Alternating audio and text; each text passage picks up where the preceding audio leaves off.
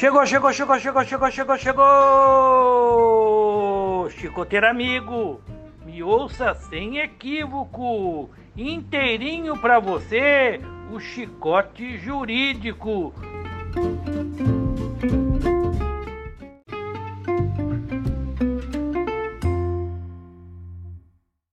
É isso aí, pessoal, estamos de volta. Mais uma vez, uma satisfação estar iniciando mais um episódio do nosso podcast Chicote Jurídico. Aqui vocês já sabem, quem fala é Francisco Sanini, apresentador do programa, e hoje nós teremos uma pauta extremamente atual. O foco principal aqui, a gente vai dar início ao, ao quadro é, que a gente acabou rotulando de chicotada da semana. Na chicotada da semana, a gente vai tratar sobre um tema específico. Eu vou discorrer sobre um tema específico. Certamente, na maioria das ocasiões, a gente vai acabar desenvolvendo algo sobre direito penal, direito processual penal ou legislação especial criminal. E hoje, já adiantando a pauta principal do nosso programa, é, nós falaremos sobre a lei de lavagem de dinheiro, a lei de lavagem de capitais e a chamada teoria da cegueira deliberada, tá? E eu vou receber para complementar esse nosso episódio o meu amigo professor Robinson, que é uma das maiores é, autoridades no tema lavagem de dinheiro no nosso país, tá bom?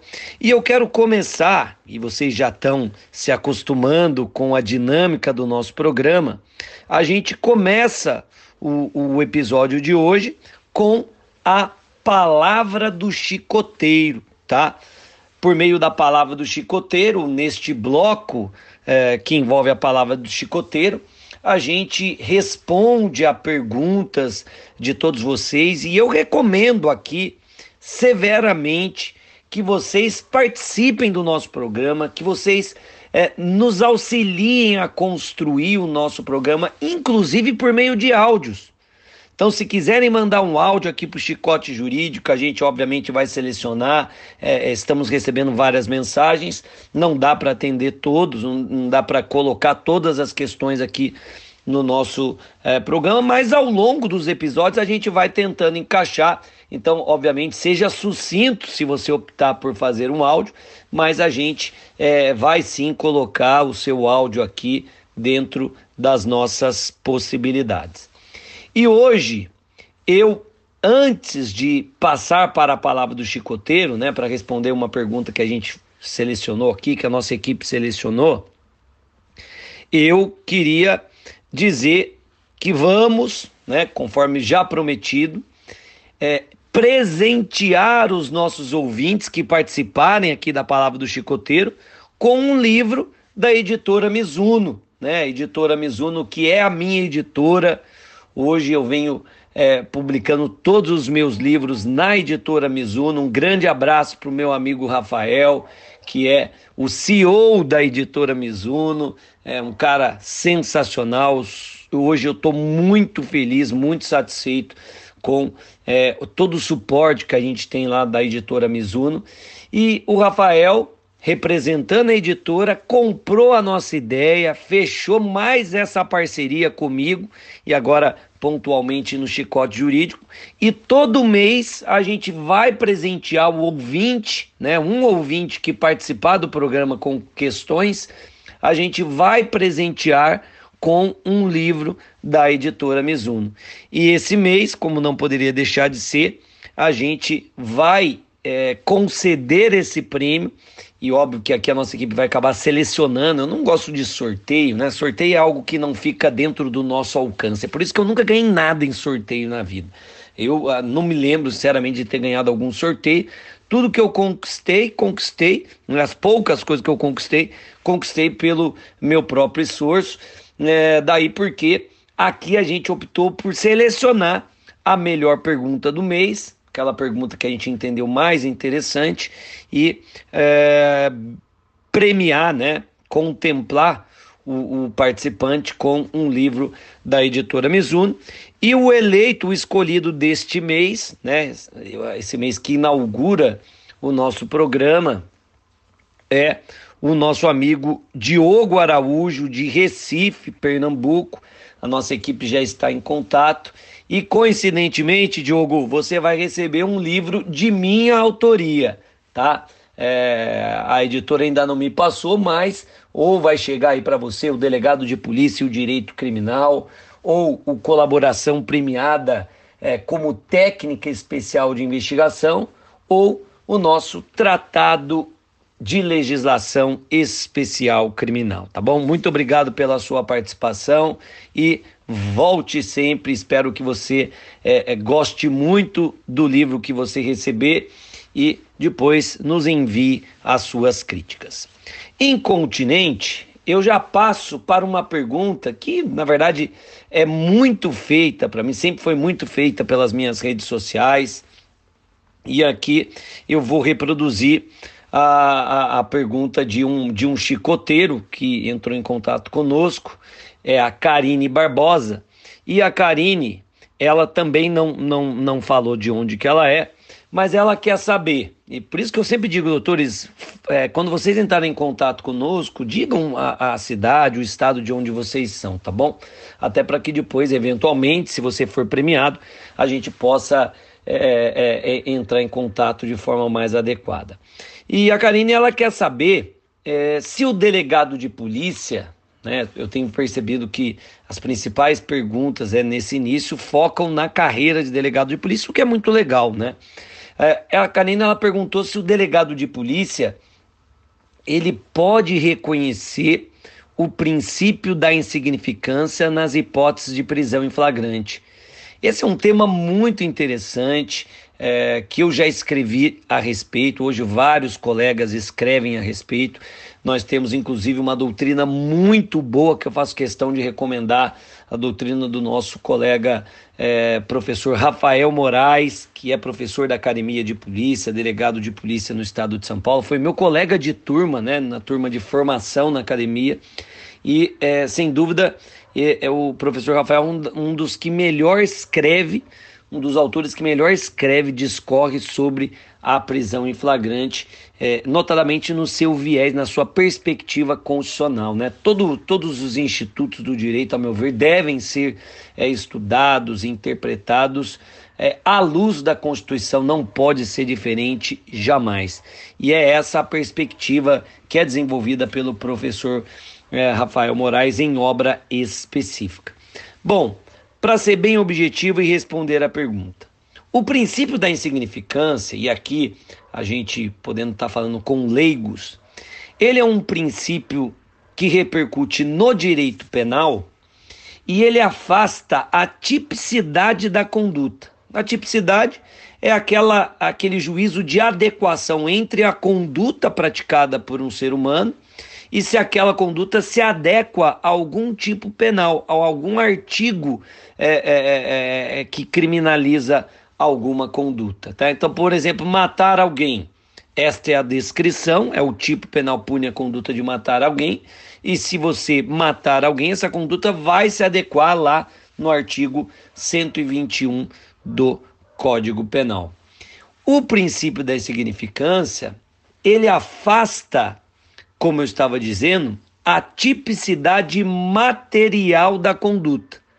Por vezes, e isso especialmente nos crimes de furto, né? O crime patrimonial, no furto pune-se a conduta de subtrair coisa alheia móvel sem violência ou grave ameaça, senão vai caracterizar o roubo. E aí, no crime de furto, é muito comum a incidência do princípio da insignificância, porque você pode subtrair uma coisa, né, alheia, móvel, e essa conduta, evidentemente, vai se adequar ao artigo 155 do Código Penal, então é uma conduta formalmente típica, tem o que a doutrina chama de tipicidade formal, mas a depender do caso concreto, se aquela conduta é, acabar lesando o bem jurídico patrimônio de forma insignificante, de forma irrisória, embora essa conduta tenha é, é, tipicidade formal, ela não tem tipicidade material, ela é, portanto, materialmente atípica. Dizendo de outro modo, a conduta que não lesa de forma significativa o bem jurídico tutelado, ela é materialmente atípica. Essa é a base da insignificância, de maneira muito singela, evidentemente, de maneira muito objetiva. O princípio da insignificância afasta a tipicidade material da conduta e, portanto, o próprio crime. A conduta é atípica, a conduta deixa de ser considerada criminosa. E o delegado de polícia, nas hipóteses flagranciais, ele deve sim analisar o fato que lhe é apresentado como um todo. Aquela conduta que é objeto inicial da investigação, ainda que em sede de prisão em flagrante, essa conduta ela deve ser, deve ser avaliada como um todo. A divisão é, do crime em elementos, né, como a tipicidade, como a, a, a ilicitude ou antijuridicidade e a culpabilidade, essa divisão, esses elementos que constituem crime, eles são é, é, é, citados apenas a título de ilustração, academicamente, para que a gente possa é, compreender melhor o cenário criminoso, a teoria do delito. Mas, sob o ponto de vista prático, os operadores do direito devem analisar o contexto de forma ampla. Daí porque o delegado de polícia, ele não pode se limitar apenas a um juízo de tipicidade formal.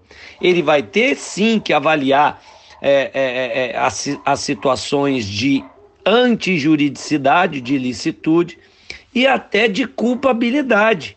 Porque em não havendo um desses elementos do crime, o crime não se aperfeiçoa, não há crime. Se não há crime, não há que se falar em prisão em flagrante.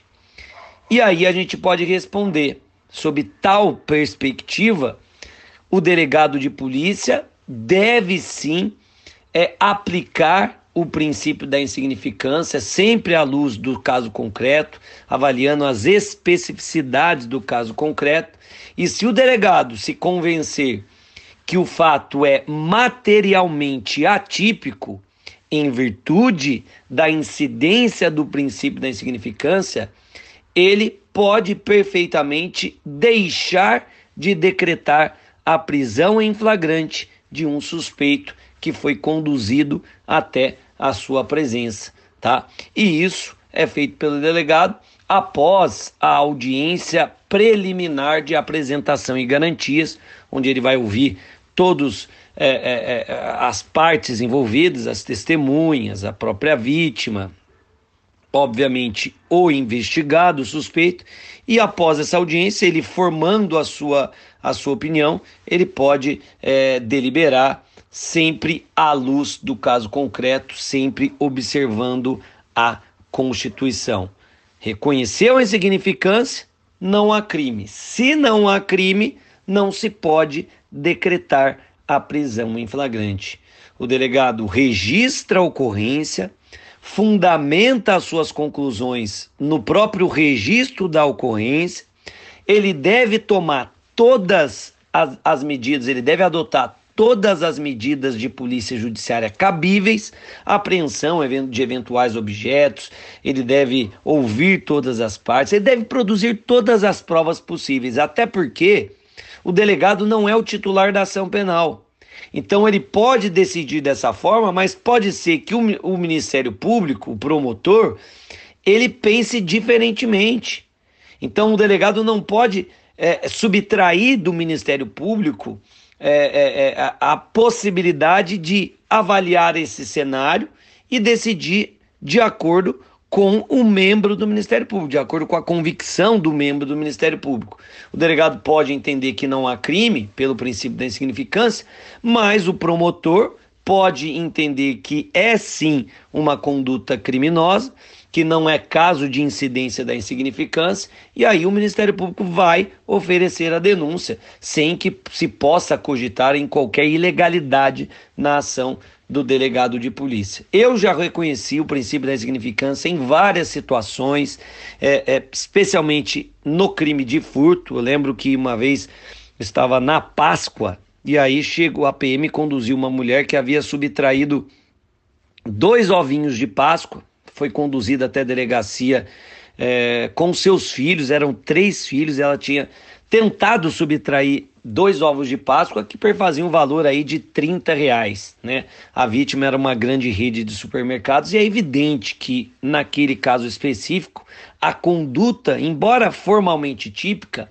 ela não era materialmente típica. A conduta não tinha lesado de forma significante o patrimônio daquela grande rede de supermercados, razão pela qual nessa hipótese eu reconhecendo a insignificância da conduta, aplicando, portanto, o princípio, deixei de decretar a prisão em flagrante daquela mulher que foi conduzida até a delegacia. Em outros casos, no, no Estatuto do Desarmamento, por exemplo, eu já reconheci a insignificância da conduta de um sujeito que for surpreendido na posse de três munições desacompanhadas do respectivo armamento a jurisprudência do STF, do STJ, é firme no sentido de que é possível se reconhecer a insignificância né, na posse ou porte de pequena quantidade de munição, desde que ela esteja desacompanhada do respectivo armamento. Então, se a jurisprudência assim entende, se a doutrina assim se manifesta, o delegado, como operador do direito, ele não pode ele na verdade deve reconhecer a insignificância e outras outros institutos que eventualmente possam repercutir na caracterização ou não do crime em uma outra oportunidade. A gente pode aqui falar somente sobre a possibilidade do delegado de polícia reconhecer causas excludentes da ilicitude, como, por exemplo, a legítima defesa, tá bom? Mas isso é papo para um outro programa, tá bom? Fechamos aqui a palavra do chicoteiro. Muito obrigado pela sua pergunta, nossa cara ouvinte. Pergunta que, inclusive, tem toda a pinta de ser premiada ao final do nosso próximo mês.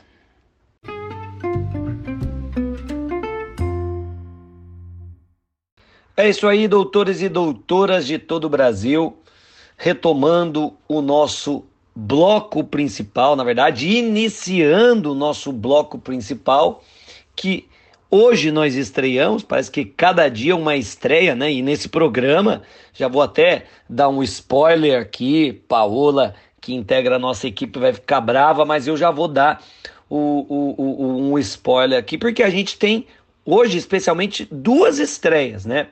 Primeiro, a estreia, a estreia do quadro é, Chicotada da Semana, como a gente já falou, em que a gente vai abordar um tema específico. Eu vou tratar sem nenhum convidado no primeiro momento, é sobre um tema específico do ramo jurídico, né, notadamente do direito criminal. E ao final do programa de hoje, tchan, tchan, tchan, tchan, parem as máquinas. Teremos a estreia do quadro Achegas do Blase, tá? Em que o meu amigo, delegado de polícia, exímio conhecedor é, é, da língua portuguesa, o meu caro João Blasi, vai dar dicas de português, tá? Então já já estou dando esse spoiler aí para que você fique conosco até o final desse programa. Mas por hora, vamos ao Chico a chicotada da semana ao tema principal do programa de hoje, do episódio de hoje, que é, salvo engano, não, espero não estar me perdendo, o quarto episódio é, é, do nosso chicote jurídico, pelo menos desta temporada de 2021, tá bom? Tores, a lei de lavagem é uma lei, aliás, a, a, a expressão lavagem de dinheiro é algo que a gente ouve a miúde né? Houve com frequência por aí, é, notadamente após, é, primeiro no primeiro momento, um mensalão, após é, a própria Operação Lava Jato. Então é uma expressão que é muito comum da gente escutar na mídia, é muito comum da gente ler na imprensa escrita de um modo geral. E eu queria justamente por isso trazer um pouquinho é, de conhecimento aos nossos ouvintes sobre a lei de lavagem de dinheiro, tá? Trata-se de uma lei que surgiu em 98, então é, o tema lavagem de dinheiro ele é, é, é regulamentado, o regramento jurídico da lavagem de dinheiro. Nós encontramos na Lei 9613 de 98. Foi a primeira lei a criminalizar no Brasil os atos de lavagem de dinheiro, tá? Então, reiterando, a conduta, a criminalização da lavagem de dinheiro, ela acabou é, ocorrendo por meio da Lei 9.613 de 98. Lei esta que nada mais fez do que é, é, dar efetividade a diversos tratados e convenções internacionais que o Brasil aderiu e, portanto, se comprometeu a criar mecanismos de prevenção e repressão à lavagem de dinheiro. E aí eu posso citar a Convenção das Nações Unidas contra o tráfico de entorpecentes, a Convenção de Mérida, que tem por foco o combate à corrupção, e a Convenção de Palermo, que tem por foco é, o enfrentamento às organizações criminosas.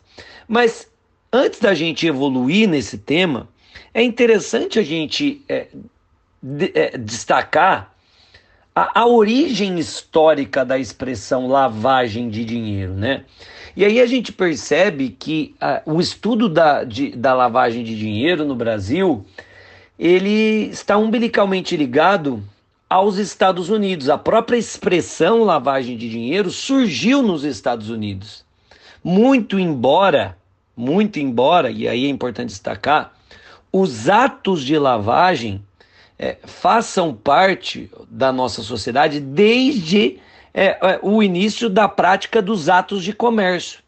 Daí porque costuma-se dizer que, embora a expressão lavagem de dinheiro é, tenha sido adotada é, por volta da década de 20, né, de 1920, os atos que constituem o crime de lavagem de dinheiro, esses atos é, já eram praticados pela sociedade desde o início da, dos atos de comércio. E aí a, a, doutrina nos remete à época da pirataria. Né? Então, os piratas teriam sido os primeiros a praticar os atos hoje conhecidos como lavar dinheiro. Mas a expressão em si, insisto, surgiu por volta de 1920 nos Estados Unidos, vem é, da expressão em, em inglês money laundering, e esta expressão ela se relaciona ao fato de que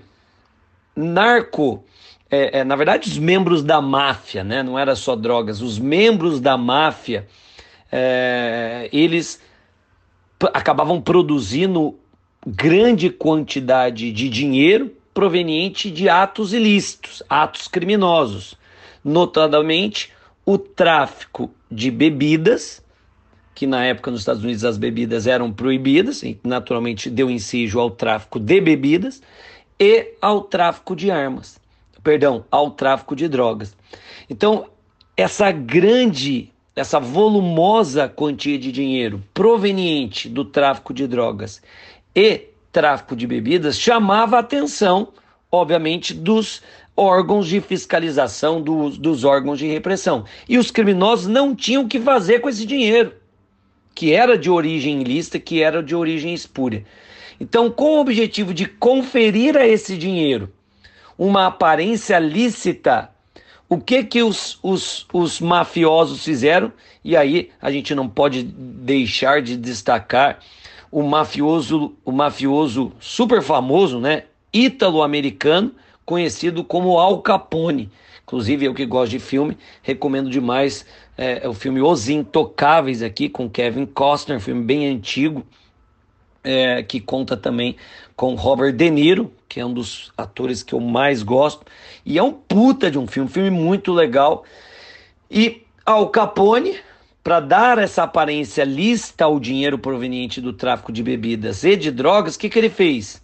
Ele criou uma rede de lavanderias espalhada por todos os Estados Unidos e essas lavanderias elas funcionavam no sistema cash only, ou seja, só aceitava dinheiro. Então ele criou várias, várias lavanderias e a ideia da lavagem é essa, né? Você tem um comércio aparentemente ilícito e aí você pode injetar nesse comércio é, um dinheiro, valores de origem espúria. E esses comércios, via de regra, não tem muita fiscalização. Como é que você vai dizer quantas pessoas que efetivamente lavaram, lavaram roupa nessa, nessa lavanderia? É difícil você, você é, conseguir fazer esse filtro, né? Então, nessa sistemática, o que eles faziam? Eles iam injetando o dinheiro do tráfico de bebidas e de drogas nesta lavanderia. E aí passava a impressão de que é, é, é esse dinheiro proveniente desse tipo de comércio era de origem lícita, quando na verdade era de origem criminosa. Daí surge a expressão lavagem de dinheiro, tá? Não são todos os ordenamentos jurídicos que adotam essa expressão. Nós temos aí é, é, no direito espanhol, no direito português, por exemplo, a, a expressão branqueamento de capitais. Né? Mas essa expressão, é interessante frisar, ela não foi adotada e foi expressamente rechaçada pelo nosso legislador na, na exposição de motivos da Lei 9.613. Por quê? Porque essa expressão ela teria uma conotação racista, preconceituosa, no sentido de que é, o dinheiro bom seria o dinheiro branco e o dinheiro ruim, né? O ruim seria o dinheiro negro. Né? A, a, a, conduta de branquear seria você transformar em branco algo que é negro. Então, o negro é, é, é ruim e o branco é bom. Então, para evitar qualquer conotação preconceituosa, racista, essa expressão foi rechaçada pelo nosso ordenamento jurídico. Eu, particularmente, é, entendo que é, a, melhor expressão, o melhor rótulo para a conduta em questão, a conduta criminosa, vale dizer, em questão, seria é, o termo lavagem de capitais, porque é, o objeto da lavagem não se limita ao dinheiro, não é só o dinheiro que pode ser objeto deste processo de lavagem, mas também é, bens, direitos e até hoje é, é, as chamadas moedas virtuais, né, as criptomoedas, tá? Então é, é muito além, o objeto material do crime é, vai muito além do dinheiro, abrangendo também os bens e direitos de um modo geral, tá bom? Mas Sanino, o que seria então lavagem de dinheiro, lavagem de capitais ou lavagem de ativos?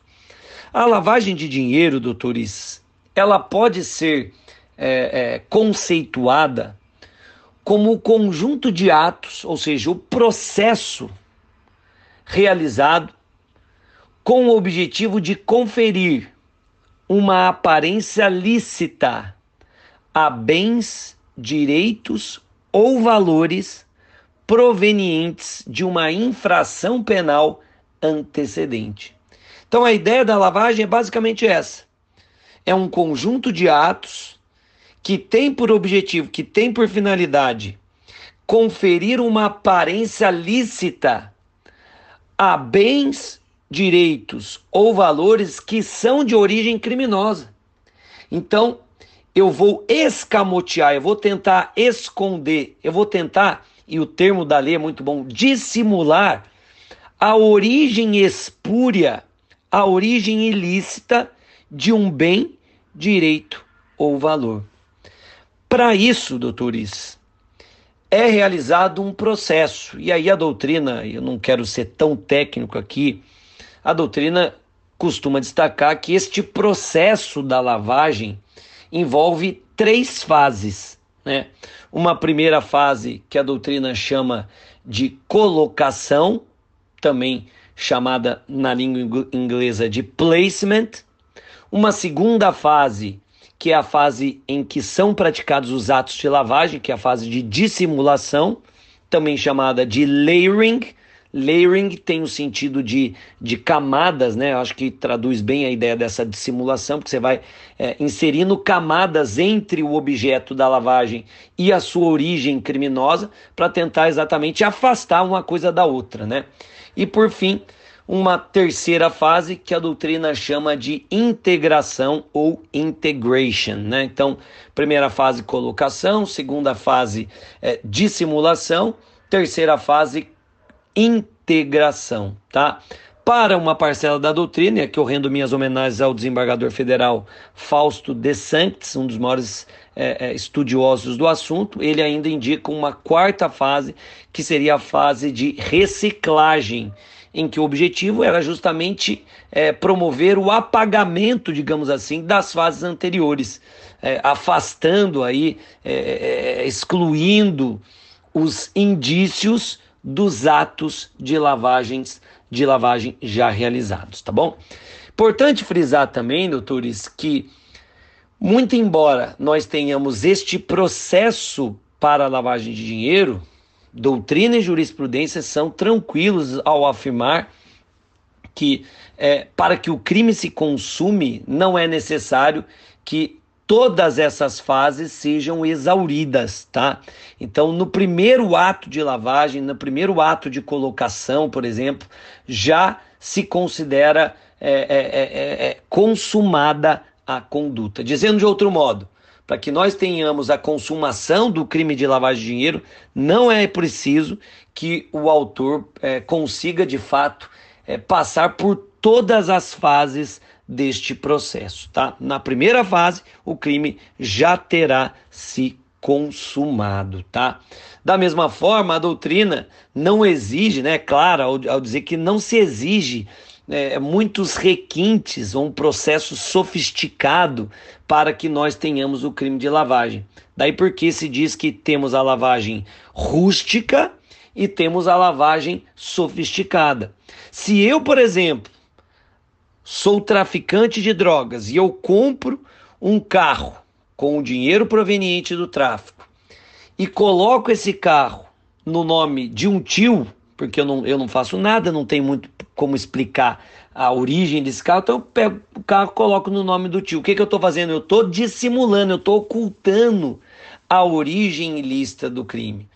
Se eu pego um dinheiro do tráfico, de corrupção, e coloco esse dia, divido aí é, é, é, é infrações e vou pulverizando em várias contas correntes de amigos, de conhecidos, é, que permitem que eu faça né, essa pulverização em um procedimento até conhecido como smurfing, em alusão aos bonequinhos azuis, aí só para quem é mais velho que vai lembrar, nós tínhamos aí o papai Smurf, a Smurfette, eu particularmente era apaixonado pela Smurfette, tínhamos o Gargamel, que era o vilão do, do desenho, e a, a doutrina americana faz alusão aos, ao Smurfing, né, que é esse processo de pulverização, de fracionamento é, de dinheiro que é proveniente de uma, de uma atividade criminosa.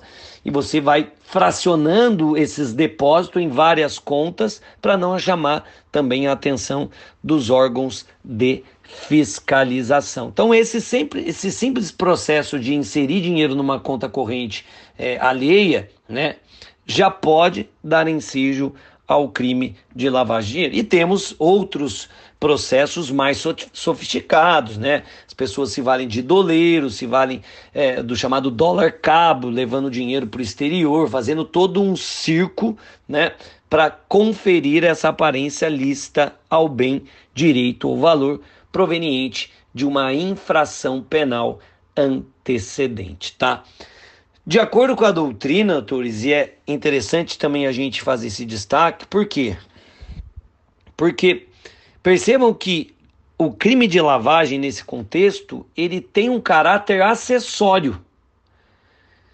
E ele é acessório por quê? Porque ele vai estar sempre vinculado a uma infração penal antecedente.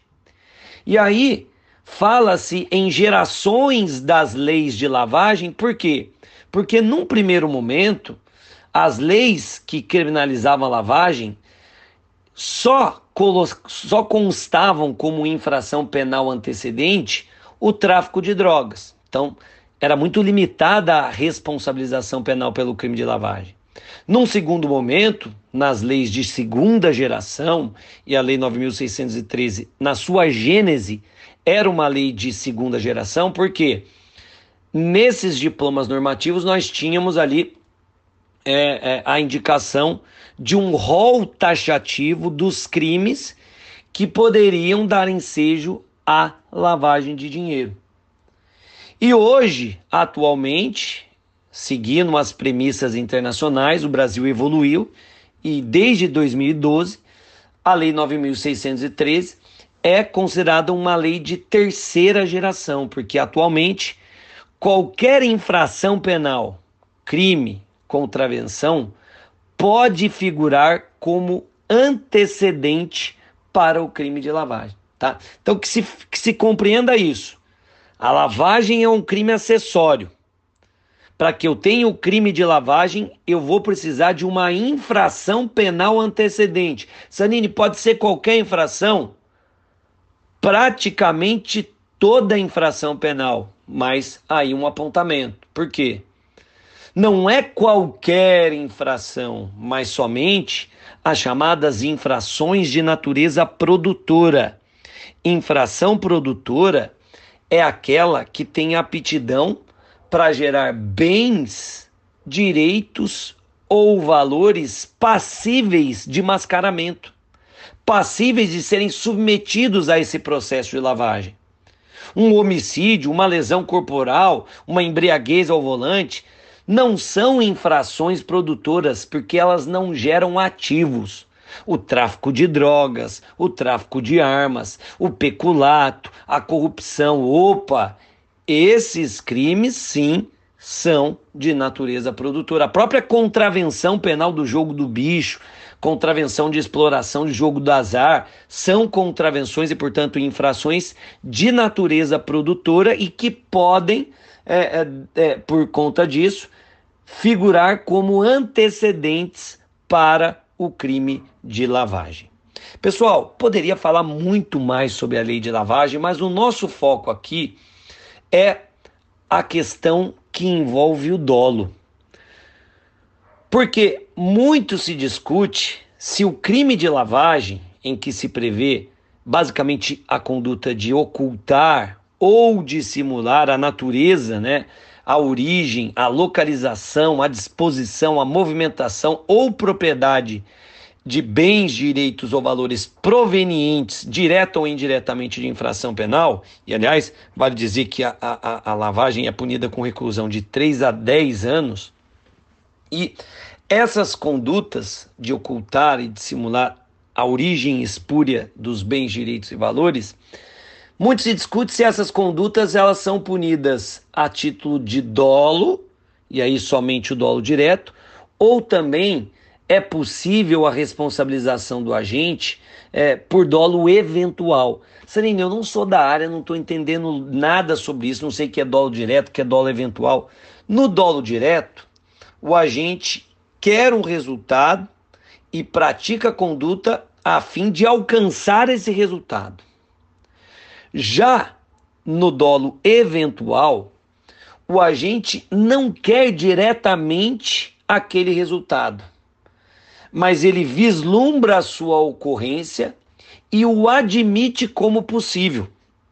Então, enquanto no dolo direto a gente quer e persegue aquele resultado, no dolo eventual o agente vislumbra o resultado, não aceita diretamente, né? Não o deseja diretamente, mas o aceita como possível. É como se ele agisse indiferente ao praticar, de forma indiferente ao praticar a sua conduta. É, como eu digo nas minhas aulas, o chamado foda-se, né? Foda-se. Eu vou praticar essa conduta, pode dar ensejo a esse resultado. Vai acontecer? Não sei, mas se acontecer, para mim, tanto faz. Foda-se. Opa! Se ele tocou, foda-se, é porque ele admitiu o resultado como possível, é caso de dolo eventual. E essa questão na lavagem era interessante por quê? Porque se você compreender que só é, só é punida a lavagem nas hipóteses de dolo direto, isso significa que somente quando ficar claro, somente quando ficar evidente que o suspeito tinha ciência da origem ilícita dos bens, é que ele pode ser responsabilizado pela lavagem, tá? Se não restar evidenciado o conhecimento do agente sobre essa proveniência espúria dos bens, ele não será responsabilizado pelo crime de lavagem. Por outro lado, se você aplica o dolo eventual e parcela da doutrina entende como sendo possível, é o meu posicionamento. No meu sentir, a lavagem é punida tanto a título de dolo direto como a título de dolo eventual. Primeiro, porque a lei 9.613 não faz qualquer distinção, nem o Código Penal, dolo direto, dolo eventual. Segundo, porque a própria exposição de motivos da lei de lavagem evidencia essa possibilidade de responsabilização pelo dolo eventual. E aí você reforça a repressão aos atos de lavagem. E é dentro dessa perspectiva que se destaca a chamada teoria da cegueira deliberada. De acordo com essa teoria, que também é, tem origem americana, né? Vem dos Estados, tem origem norte-americana, vem dos Estados Unidos e, e vem da expressão willful blindness, né? Teoria da cegueira deliberada, também conhecida como teoria da instrução da avestruz. E é muito boa essa expressão, por quê? Porque a avestruz, quando ela vê um perigo, né, ela é gigantesca, o que ela faz? Ela enfia a cabeça na terra para não ver aquilo, aquele perigo que se aproxima, como se nada tivesse acontecendo. E como é, é, se esse simples fato de enfiar a cabeça na, embaixo da terra fosse protegê-la, né, fosse evitar é, que ela sofresse a, a, com aquela ameaça que se aproxima, né, como se nada tivesse acontecendo. Tô é, dando de louco, né? Tô fazendo aqui é, é, que nada está acontecendo. É o jeitinho brasileiro, eu fingindo que nada está acontecendo para ver se a coisa flui. A ideia da cegueira deliberada é exatamente atuar e reforçar a responsabilização pelo dolo eventual no crime de lavagem. Imagine um sujeito que tem ali é, um contexto em que ele é, tudo indica, tudo indica que aquele dinheiro, aquele bem aquele valor, né, aquele direito é de origem criminosa, tudo indica que é de origem criminosa, mas o que, que o sujeito faz? Dentro de um mercado formal, ele finge, fecha os olhos para aquilo que ele não quer ver. A ideia da cegueira é essa: eu estou fechando os olhos para a origem, para possível origem ilícita do bem, direito ou valor. Para quê? Para que eu possa me beneficiar comercialmente, financeiramente, daquele dinheiro de origem criminosa. Daí a importância dessa teoria no cenário nacional. Muito criticada, muito discutida, mas também cada vez mais aceita pela nossa jurisprudência. Inclusive no Supremo Tribunal Federal, foi aceita é, é, na, no episódio do mensalão, foi adotada também é, no âmbito da Operação Lava Jato. Então, são vários os precedentes que admitem a teoria da cegueira deliberada nos crimes de lavagem de dinheiro, nos crimes de lavagem de capitais. O julgado paradigmático, né, o, o primeiro precedente né, é, da utilização dessa teoria no nosso ordenamento jurídico, envolveu aquele furto ocorrido ali, salvo engano, em Fortaleza, né, o furto ao Banco Central, os caras roubaram 160 milhões de reais. No dia seguinte, eles chegaram numa, numa revendedora de carro e é, casaram ali dinheiro limpinho, nota zerada, bonitinha, aquela nota que você fala, nossa, que nota. Chegou lá, quase um milhão de reais em carro. Compraram, se não me engano, oito carros, num valor de quase um milhão de reais em dinheiro vivo. E ainda deixaram um pouquinho a mais. Falou: ó, se precisar, eu volto para pegar mais carro. Ainda deixou um, uma gordurinha de dinheiro a mais. Porra! Fica evidente que nesse cenário, os responsáveis pela concessionária fecharam os olhos para a origem ilícita daquele dinheiro. Estava na cara, tudo indicava que aquele dinheiro era de origem criminosa. Quem que chega na concessionária e compra oito carros é, é, em dinheiro à vista, né? Gastando quase um milhão de reais, ainda deixando uma gordurinha caso ele resolva voltar. Doutores, aqui é emblemático demais, é inegável que os suspeitos fecharam os olhos, né, para elevada possibilidade do dinheiro ser de origem ilícita. Percebam, eles vislumbram, eles sabem, o contexto indica, sugere de forma veemente que aquele dinheiro é fruto de um crime antecedente, de um crime anterior. Mas ele atua de modo indiferente a esta probabilidade. Vejam o dólar eventual aqui. Ele tal qual uma avestruz, enfia a cabeça na areia para não ver o cenário criminoso que o cerca. E aqui é importante porque a própria lei de lavagem de dinheiro ela estabelece algumas exigências aos comerciantes de luxo, né, aos empresários envolvidos aí é, nos chamados comércios de bens de luxo, como são esses veículos, né, é, importados, sobretudo, e a lei ela exige determinadas condutas desses empresários, que eles comuniquem aos órgãos competentes eventuais transações suspeitas. Mais suspeito do que isso é impossível. Então, especialmente para esse tipo de empresário, a teoria da cegueira deliberada ela tem muito mais força e denota de, de forma muito mais evidente o dólar eventual daquele que acaba se valendo desses bens, direitos e valores.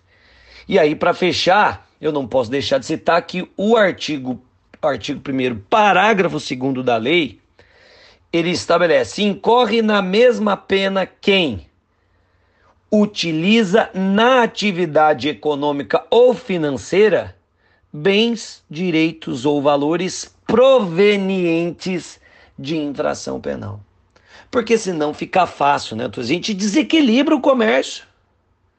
Não por acaso o bem jurídico tutelado pela lei de lavagem, pelos crimes de lavagem, é notadamente a ordem econômico-financeira. Porque não tem como um, como um comerciante idôneo, honesto, competir com um comércio cuja finalidade principal não é efetivamente ganhar dinheiro, mas lavar dinheiro. E a ideia da lavagem até é vou misturar dinheiro que é lícito com dinheiro ilícito, porque uh, quando Al Capone abriu as suas lavanderias, muitas pessoas iam lá e de fato lavavam suas roupas.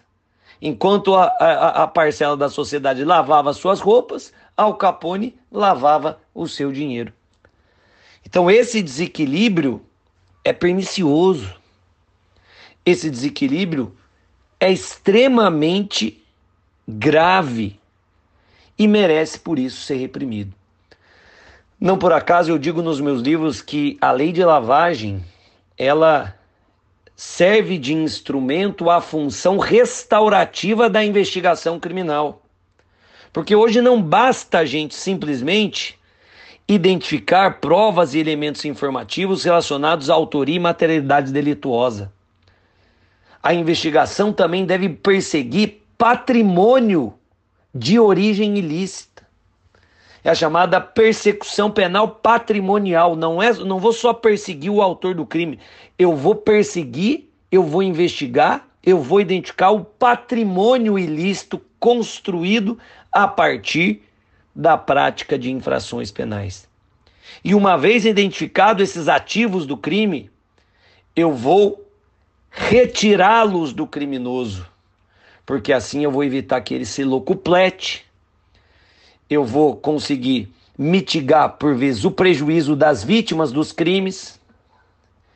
E eu vou especialmente sufocar financeiramente a organização criminosa, porque não adianta prender um, porque amanhã depois vem outro lugar. Agora, se você sufoca financeiramente uma estrutura voltada ao crime, opa, aí sim você consegue destruí-la, você consegue dizimá-la.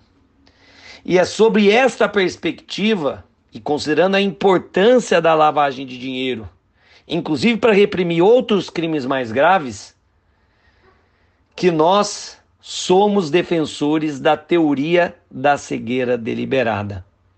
Willful Blindness Doctrine. Com isso, fechamos o nosso chicote, chicote do dia, a nossa chicotada do dia.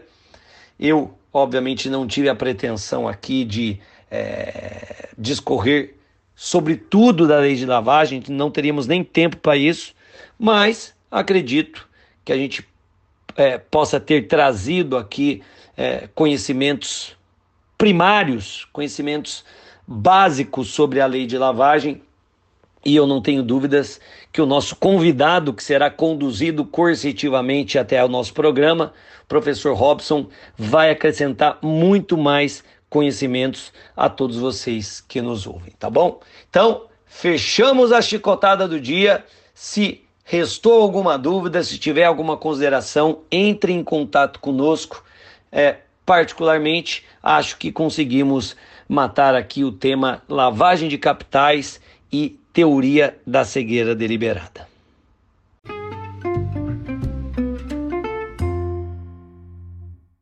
É isso aí, chicoteiros de plantão.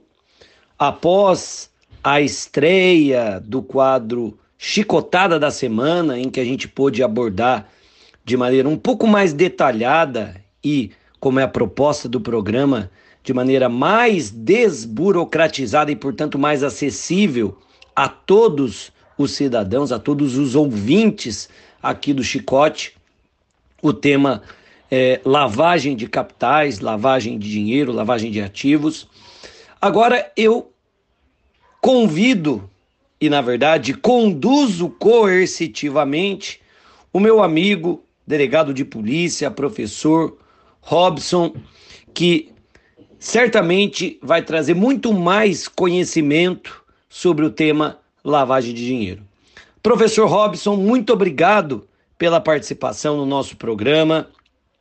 Eu quero dizer que sou seu fã incondicional, você que é uma das maiores autoridades no tema lavagem de capitais e certamente é, vai trazer muito conteúdo para os nossos ouvintes.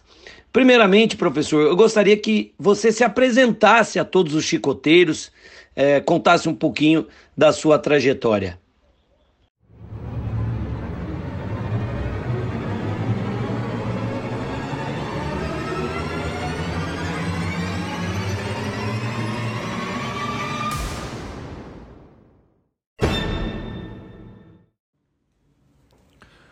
Olá, doutor e também professor Sanini.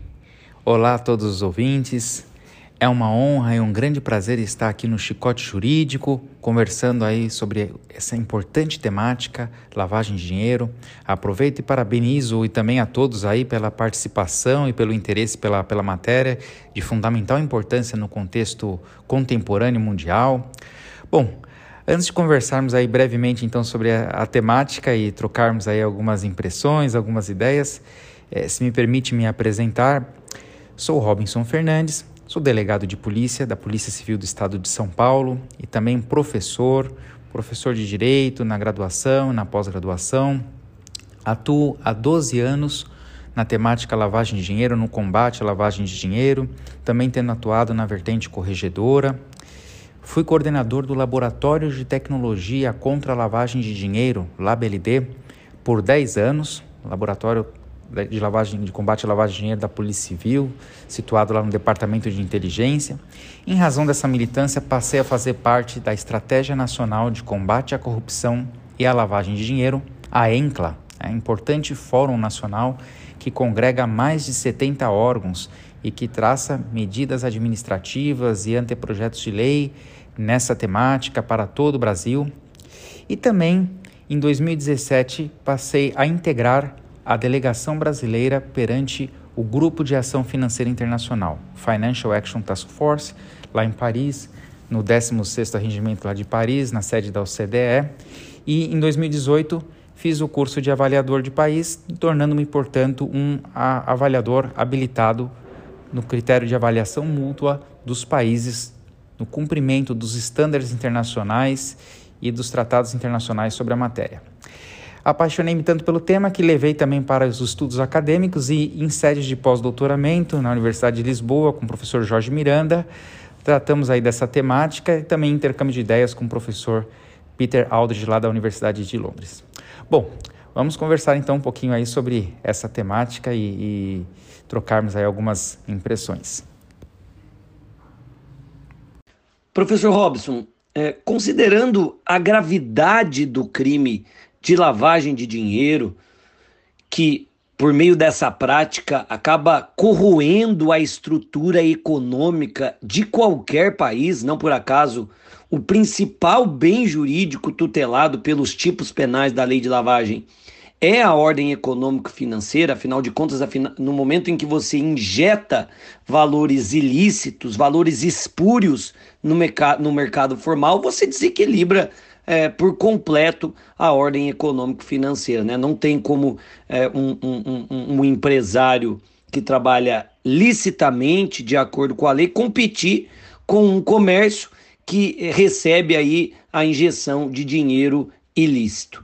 Considerando tudo isso, e sobretudo o fato de que a lavagem de dinheiro está cercada e serve para subsidiar infrações ainda mais graves, como o tráfico de drogas, os crimes ligados à corrupção de um modo geral e até o terrorismo, eu queria que você falasse um pouquinho sobre as técnicas de investigação mais efetivas ao enfrentamento do crime de lavagem. Chicote está com você, professor. Bom, em relação às técnicas investigativas mais efetivas aí sobre a lavagem de dinheiro, sobre esse tipo de conduta, né? Primeiro, é, gostaria de relembrar é, que a lavagem de dinheiro é, nada mais é do que quer o simples manejo utilização na atividade econômica ou financeira do produto do crime, do proveito do crime, quer a ocultação, quer a integração, quando ele faz, o criminoso faz voltar para si o proveito do crime como se lícito fosse, né? enfim, aqueles verbos todos que já já é, são conhecidos, falados, né, da Convenção de Viena lá contra as drogas, que impulsionaram aí é, esse entendimento, a transferência de valores, manter sob a guarda e por aí vai.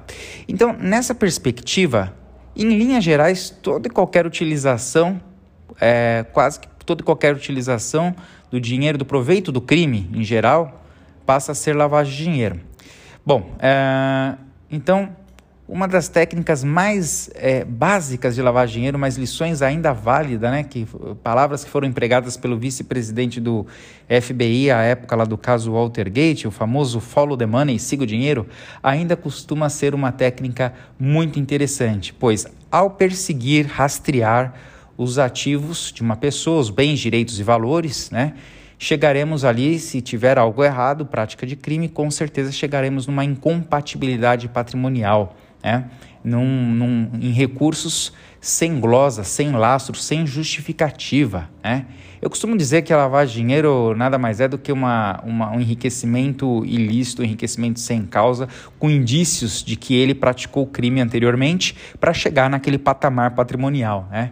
Uh, pois bem, então, dentre as técnicas investigativas, o que a gente mais indicaria, mais se utiliza na prática, nas boas práticas nacionais, internacionais, seria efetivamente seguir os ativos de uma pessoa, verificar a incompatibilidade patrimonial, verificar a conduta social, se ela pratica crime antecedente, né? Se ela já, já fez, se ela tem antecedentes criminais, qual que é o padrão de vida dela, se é compatível com a renda declarada, se ela é servidor público que está a cargo de é, autorização de despesas de recursos públicos, o famoso ordenador de despesas, além de ocupar uma função, por exemplo, de proeminência, né, ser um executivo público, um oficial militar, um, um delegado de polícia, por exemplo, um procurador de Estado, um juiz, um promotor, um deputado, um, um, governador, um prefeito, enfim, se ele ocupa uma função de proeminência e ainda cumula com a possibilidade de autorizar licitações e despesas públicas, essa pessoa é o que nós chamamos de PEP, pessoas politicamente expostas, né? o Politically Exposed Person, então uma atenção especial a eles também. Enfim, é, as quebras de sigilo bancário, fiscal, bursátil. Bursátil é a quebra de valores no âmbito da quebra de, de sigilo no âmbito da bolsa de valores, né? Portanto, esses dados me permitem, por ordem judicial, é claro, me permitem verificar a incompatibilidade patrimonial de uma pessoa e rastrear os ativos até a origem ilícita ou, no mínimo, suspeita, é, sem glosa. Também se embasar nas movimentações suspeitas comunicadas à Unidade de Inteligência Financeira, o nosso COAF, né, nosso Conselho de Controle de Atividades Financeiras, também é essencial, fundamental, pois é, as unidades de inteligência financeira recepcionam do mercado em geral é, bancos, bolsa de valores, corretoras, é, quem milita com obras de arte, imobiliária, as movimentações suspeitas, ou seja, incompatíveis com a renda declarada, as transações suspeitas, as transações decorrentes de atividades suspeitas, às vezes não chega a ser incompatível, mas atividades suspeitas, por exemplo, que ele explora jogo de azar, proibido no Brasil, e as transações em espécie, sempre prediletas. Né? O lavador de dinheiro ele quer não chamar atenção, Portanto, ele coloca os bens ora em nome de outras pessoas e ora ele transaciona, é, ele transaciona uh, também em espécie para não chamar atenção. Então, basicamente isso, as quebras de sigilo bancário, fiscal e bursátil, a análise da evolução patrimonial nos cinco anos, por exemplo, uh, a conduta social, que inclusive subsidia depois o juiz na dosimetria da pena, né, lá no artigo 59 do Código Penal, verificar se ele pratica crime, se ele tem antecedentes, é, enfim. E também Uh, outras técnicas subsidiárias, como por exemplo a entrega vigiada, seguir alguém levando dinheiro em algum lugar, como tem aparecido muito aí na mídia, né? a famosa entrega vigiada que está lá na Convenção de Palermo, nas convenções internacionais, sempre muito bem-vinda para justamente rastrear o dinheiro em espécie que eles é, é, é, transportam, né, que as mulas, hoje fala-se muito em mulas para transporte de valores, né? Isso tudo é fundamental e faz parte das principais técnicas investigativas. E a evolução patrimonial como de fundamental importância, pois é a partir dali que nós vamos pedir o bloqueio de bens, onde a, a lavagem de dinheiro passa a ter efetividade.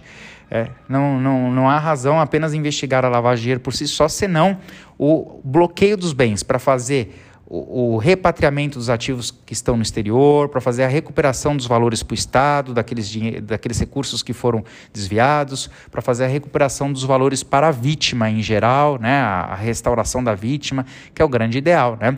Hoje em dia, uma pessoa que tem um telefone roubado, por exemplo, é claro que ela quer ver o, o criminoso preso, pagando por aquilo, mas sem sombra de dúvidas que ela prefere ter o ressarcimento do seu telefone que se perdeu ou que se quebrou. Né? Então, o bloqueio de bens é fundamental com base na incompatibilidade patrimonial, nessa evolução é, patrimonial incompatível. Né? Eu destacaria, portanto, aí essas principais técnicas, sem prejuízo de quebra de sigilo em nuvem e outras mais aí, né, que venham a contribuir para a investigação, para detectar bitcoins e, e, e outras coisas mais.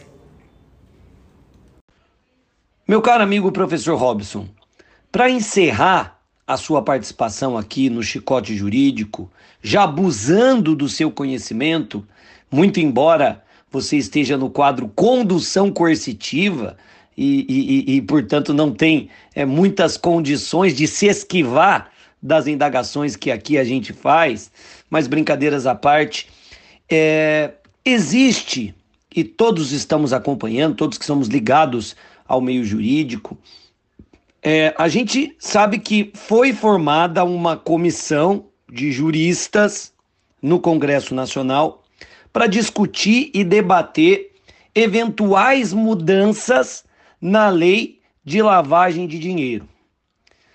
Parcela desses juristas que integra esta comissão é formada por integrantes da advocacia no país. São grandes juristas, sem dúvida nenhuma, juristas renomados que entendem do assunto, mas, ao que me parece, professor, pelo menos eu tenho essa impressão, é, existe por parte desses juristas que integram a advocacia um certo corporativismo, no sentido de que é possível, eu, e eu vislumbro essa possibilidade, que nós tenhamos aí alterações na lei de lavagem que possam arrefecer o enfrentamento a este tipo de criminalidade.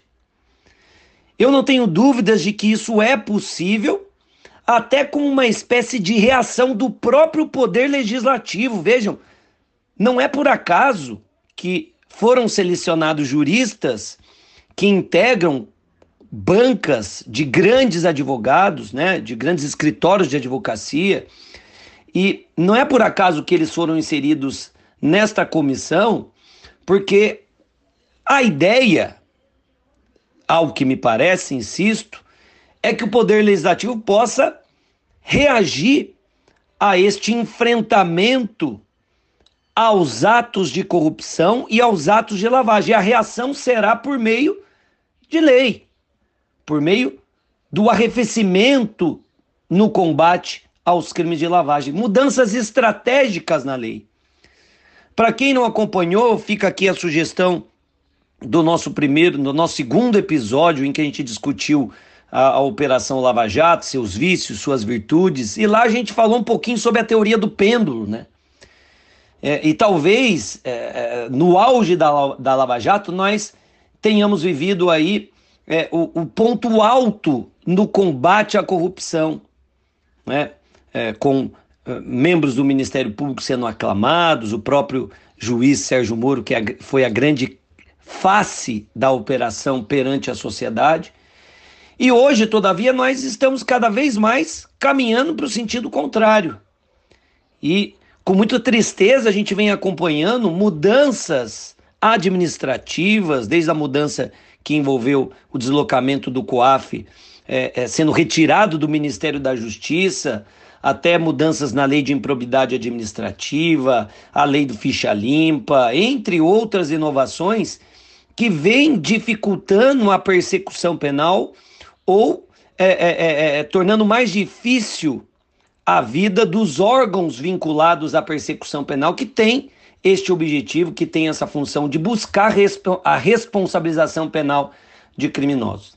Então, professor Robson, já passando o chicote para que você possa se despedir, mas não sem antes fazer as suas considerações sobre as consequências que podem advir aí de eventuais alterações na lei de lavagem de capitais.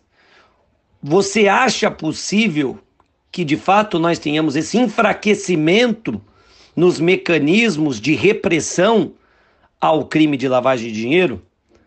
Muito obrigado pela sua participação e saiba, meu caro amigo, que você será sempre bem-vindo no Chicote Jurídico. Pois é, existe uma comissão no Congresso Nacional formada com o objetivo de alterar a lei de lavagem de dinheiro. É verdade. Isso é uma coisa que nos preocupa.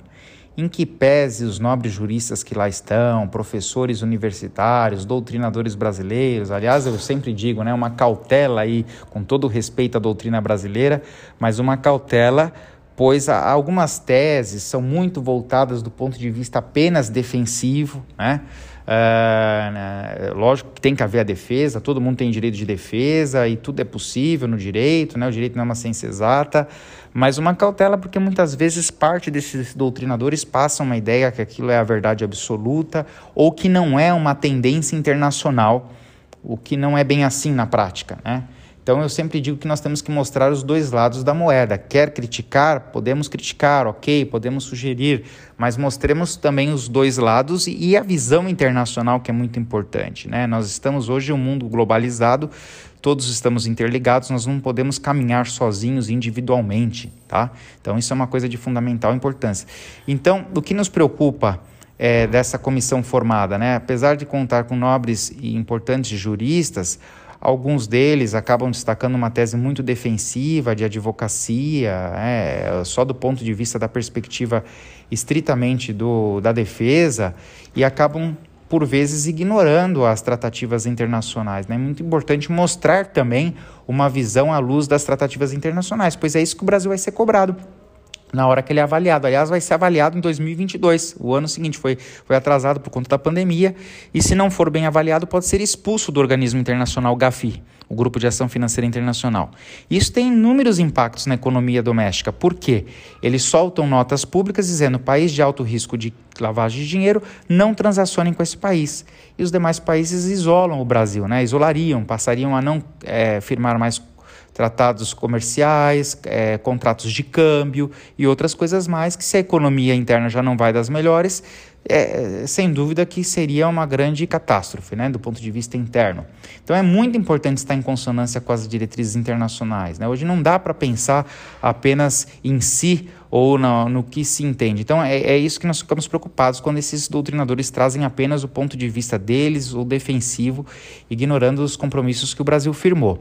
O é, que, que essa comissão tem proposto, pelo que nós temos acompanhado? Basicamente, é, alguns critérios que poderiam esvaziar a lei de lavagem dinheiro. A atual lei brasileira está em consonância com as diretrizes, já foi passado por avaliação anterior e está em consonância. Então seria um estrago. Né? Há, há como melhorar a lei? Sim, há. Agora o risco é alterá-la para esvaziá-la. Então, por exemplo, uma das medidas que eles é, estão é, se direcionando lá, que nós percebemos, é a questão do Caixa 2, que isso não figure como crime antecedente para fins de lavagem de dinheiro e outros delitos em geral, né, que acabariam sendo mero exaurimento. Eles querem dizer assim, por exemplo, ah, praticou um golpe, um estelionato, um golpe na praça e usou dinheiro desse estelionato. Ah, não, isso é só o exaurimento desse crime, isso não é lavagem de dinheiro.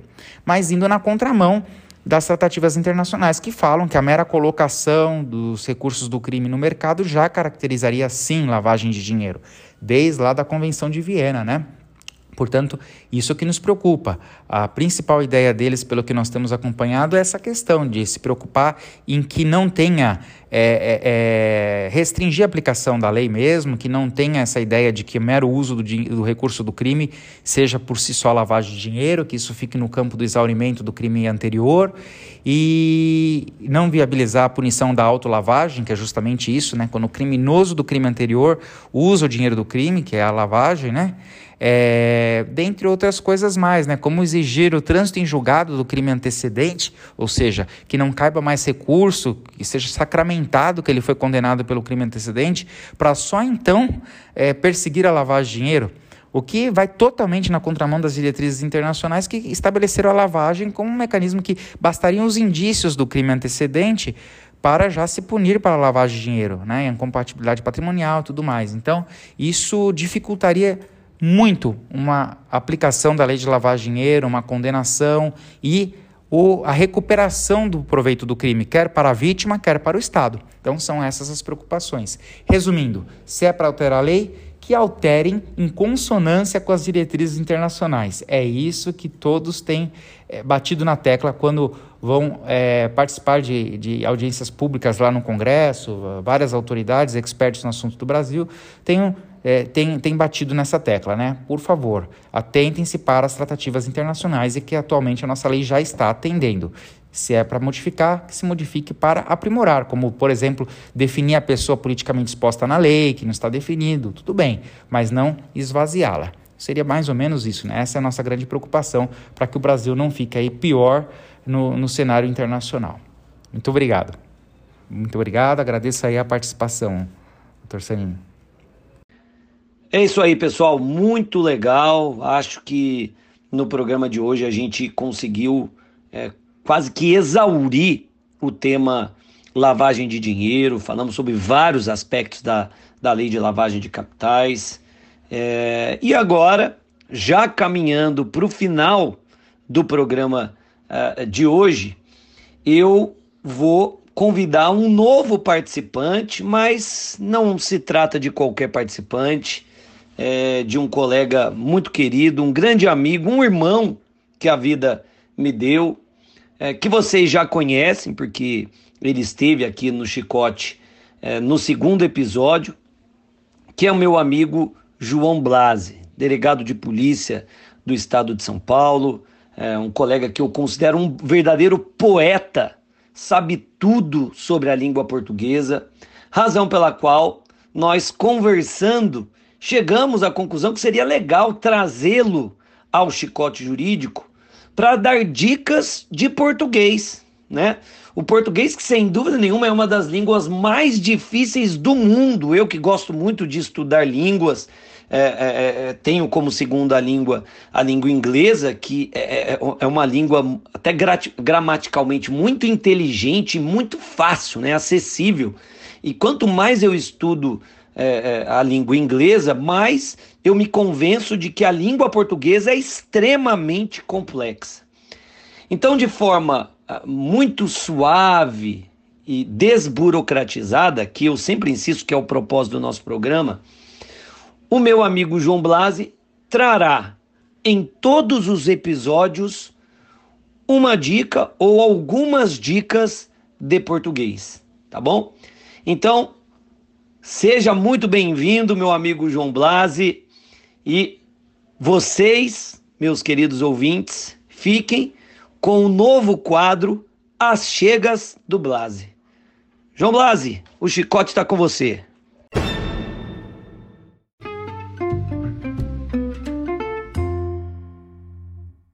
E aí galera, tudo bem? Meu nome é João Blas, sou delegado de polícia, sou colega e amicíssimo do Dr. Francisco Sanini. E é com inefável prazer, inefável, notem bem, significa indizível, que não se pode exprimir ou escrever, e ainda tem a acepção de que causa imenso prazer. Falando em acepção, não nos esqueçamos, os vocábulos têm duas acepções: o sentido denotativo, ou seja, literal, e o sentido conotativo, ou seja, figurado. Mas então, embaçado. Perdi-me num digresso, numa digressão, ou seja, me afastei do assunto principal. Eu dizia que foi com inefável prazer que eu fora convidado pelo meu generoso e munificente amigo. São sinônimas, sinonímias, perdão. Notem bem, munificente com E. E sobranceiro acadêmico, sobranceiro no sentido de destacado, proeminente, e mais, profícuo delegado, no sentido de frutífero, de que produz bons frutos para, de quando em quando, conversar com esta qualificada audiência do seu podcast. Façamos fé que ele, o dono do chicote, Dr. Francisco Sanini, goste. E aí, quem sabe, possamos falar mais a miúde, ou seja, com mais recorrência. Bom, galera, eu voltei e, entendo voltado, é de supor que o dono do chicote gostou, né? E se deu certo, eu me vi premido a nomear esse nosso espaço aqui no podcast. Então, passou-me um sem número de possibilidades. Ao final, entendi por bem designar esse quadro de achegas do base. Achegas porque a intenção aqui é contribuir para o aprimoramento de um conhecimento, do conhecimento vernacular e gramatical. No caso, Achegas tem essa acepção. E Blase porque é meu sobrenome. De saída, é, por favor, eventualmente me desculpem pela inflexão um pouco maquinal da voz. Isso é atribuível, de certo é atribuível, porque nos se demanda que o, os áudios sejam gravados a eito, essa, essa, essa, essa, essa locução é interessante, a eito, ou seja, de modo contínuo, a fio, de sorte que gravar o áudio a eito às vezes causa alguma dificuldade. Mas, sem que é, é, prossigamos com maiores delongas, eu quero rememorar o programa que o Francisco nomeou Lava Jato, Vícios e Virtudes. Quem o ouviu, de certo já é por si um privilegiado, mas quem o ouviu, de certo se lembra que num dado momento, o doutor Francisco o dono do chicote, pediu-me que falasse um pouco acerca do vocábulo incontinente, com final, com a vogal i. E eu falei ali muito brevemente. Na verdade, só dei a sua, a sua significação, a sua semântica. Mas há, há alguns pormenores acerca deste vocábulo. Primeiro deles, trata-se de um advérbio latino e muita gente se esquece. por ter origem estrangeira, por ser um advérbio latino, ele tem que ser grafado de modo destacado, negrito, sublinhado, entre aspas, ou qualquer outro marcador que convenha. Demais disso, também por conta da sua origem, ele não é acentuado, turma. Incontinente. O Volpe, vocabulário ortográfico da língua portuguesa, editado pela Academia Brasileira de Letras, que é quem diz o direito no que concerne ao aos vocábulos, é como se fosse um dicionário, mas ele não traz a significação. Mas ele diz, por exemplo, qual o gênero, se o plural é um plural é, extravagante, ele é, minudencia o plural, em síntese. É, a classificação, a morfologia. O Volpe é a última palavra. Então, incontinente não pode ser aportuguesado. Perfeito? Então, ademais a mais, tem coisas interessantes sobre esse, esse vocábulo incontinente. Qual seja, ele tem uma palavra parônima, ele, muito parecida realmente, que é incontinente, com E no final. Incontinente com E no final quer significar imoderado. Então, ficou clara essas nuances, ou nuances, são duas variações possíveis, nuances ou nuances desses vocá desse vocábulo específico? Bom, espero que vocês tenham gostado. Mais uma vez eu me desculpo por eventual inflexão manual. Conforme a gente for fazendo isso com mais recorrência, certamente as coisas vão fluir de forma mais natural. Obrigado a todos. Tamo junto. É isso aí, galera.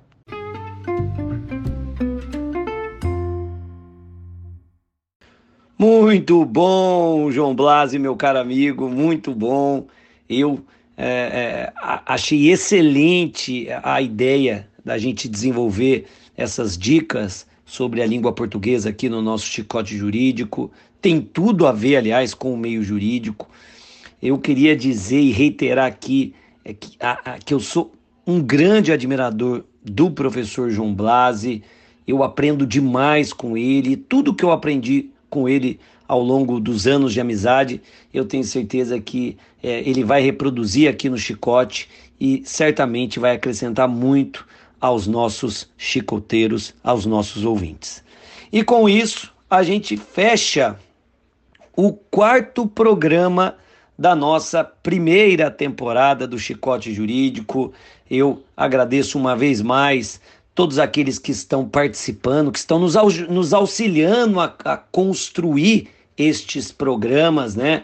Com perguntas, com é, é, críticas, com observações. Eu gosto muito de ouvi-los e sempre deixo aqui o meu incentivo para que vocês, de fato, colaborem enviando mensagens, especialmente pelo nosso contato no WhatsApp. Contato esse que vocês têm à disposição lá na, na minha bio no meu perfil do Instagram, tá bom? Fechamos então mais um episódio do nosso Chicote Jurídico com o apoio da editora Mizuno e em breve voltaremos com muito mais, com muitas dicas de português, com muitos papos descontraídos, afinal, boas conversas geram grandes ideias. Um grande abraço, pessoal, fiquem com Deus e tchau, tchau.